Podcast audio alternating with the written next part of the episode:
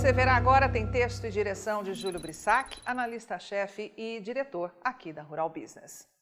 Algumas pessoas que não são assinantes da Rural Business questionaram por que nossa equipe não se posicionava publicamente a respeito da situação dos fertilizantes. Pois o que você vai ver agora é um resumo do que alertamos aos nossos assinantes sobre as especulações do War Money.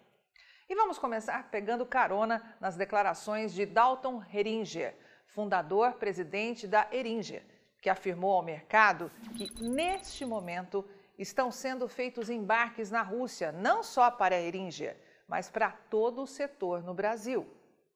As declarações ocorreram durante teleconferência sobre os resultados do quarto trimestre, quando a Fertilizantes Heringer registrou avanço de 835,6% no seu lucro líquido. Os papéis da companhia avançaram 4,19% a R$ 18,42 nesta sessão pós-balanço. Para o dirigente, o conflito Rússia-Ucrânia ainda não está impactando a companhia, uma vez que o período atual, de abril, maio e junho, é sazonalmente de baixa demanda na Eringer e que só impactaria caso, no futuro, esse cenário não se normalizar. Dalton Eringer acatou, portanto, todos os antigos alertas da equipe de grãos aqui da Rural Business, ou seja, que a turma do War Money iria tirar proveito e forte da oportunidade de ganhar muito dinheiro com o conflito Rússia-Ucrânia, espalhando na imprensa que, devido à guerra, iria faltar imediatamente fertilizantes no Brasil e que toda a produção de alimentos estava ameaçada. Pois agora, esses oportunistas agradecem a inocência mercadológica de muitos, já que conseguiram uma forte oscilação na precificação dos fertilizantes. É preciso destacar ainda uma importante declaração de Dalton Eringer. É que o executivo comentou que os últimos dois anos o preço dos fertilizantes subiu bastante, mas ele não vê como manter assim a longo prazo. O que se tem hoje é uma dificuldade muito grande de precificação. Os fertilizantes não têm uma bolsa de valores como tem o petróleo. Então, nesse momento, com essa incerteza, o preço correto de cada matéria-prima cria uma dificuldade maior de precificação. Mas isso é momentâneo. As oscilações estão ocorrendo e os repasses aos produtores estão sendo feitos. Para Eringer, os preços dos fertilizantes para 2022 serão incertos, já que era esperada alguma queda, com os grandes incrementos de demanda verificados nos últimos dois anos.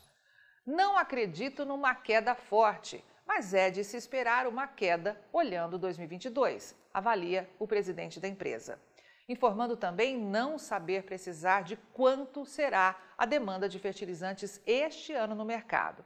Citando que, de acordo com a Conab, o Brasil deverá apresentar um crescimento de cerca de 4% na produção de grãos em 2022, frente à safra passada, com a colheita estimada em 266 milhões de toneladas. Mas a equipe de grãos aqui da Rural Business já vem alertando aos seus assinantes e estrategistas de mercado que, por enquanto, isso continua no campo dos sonhos, a começar pela soja, que de toda essa imensidão de grãos responde sozinha por 54% da produção, ou seja, mais da metade. A Conab fez dois cortes expressivos nos últimos meses, um atrás do outro, mas ainda assim projeta 122,8 milhões de toneladas para a produção de soja aqui do Brasil este ano, como destacado à direita no gráfico, o que, mesmo indicando 11% de queda, é bem mais do que a Rural Business espera que seja confirmado. A seca devastou as lavouras do Rio Grande do Sul, Paraná, Mato Grosso do Sul e Santa Catarina, e dificilmente a colheita chegará a 120 milhões de toneladas, devolvendo o posto de maior produtor de soja do mundo aos Estados Unidos. Fora isso, tem o milho.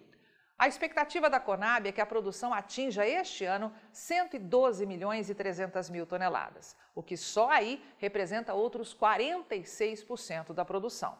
Uma safra tão grande, vale lembrar, que jamais foi sequer sonhada em toda a história. O que ninguém conta por aí é que a produção de verão foi a menor em 31 anos. Isso significa que 77% da oferta de milho prevista para este ano de 2022 ainda está nos campos, como demonstrado por este gráfico, dependendo do clima para confirmar as mais de 86 milhões de toneladas previstas. E se isso não acontecer, vai faltar milho no mercado.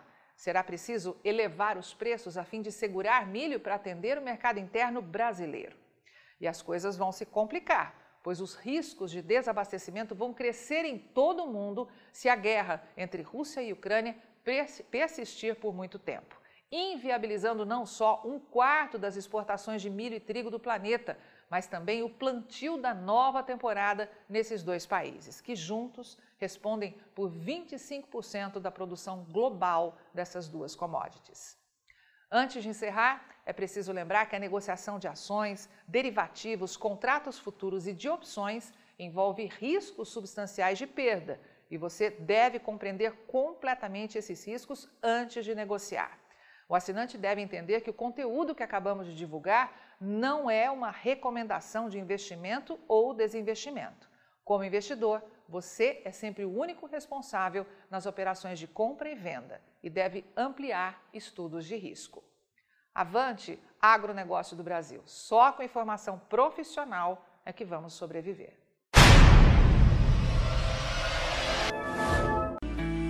Por trás do play de cada informação da Rural Business está sempre uma profunda investigação feita por uma equipe com 26 anos de experiência e totalmente independente, que se transformam em previsões diárias sobre o mercado de soja, milho e boi e qual a melhor estratégia para você lucrar mais hoje. Acesse rbvideo.com.br e assine a partir de R$ 9,90 ao mês. Rural Business, o amanhã do agronegócio, hoje.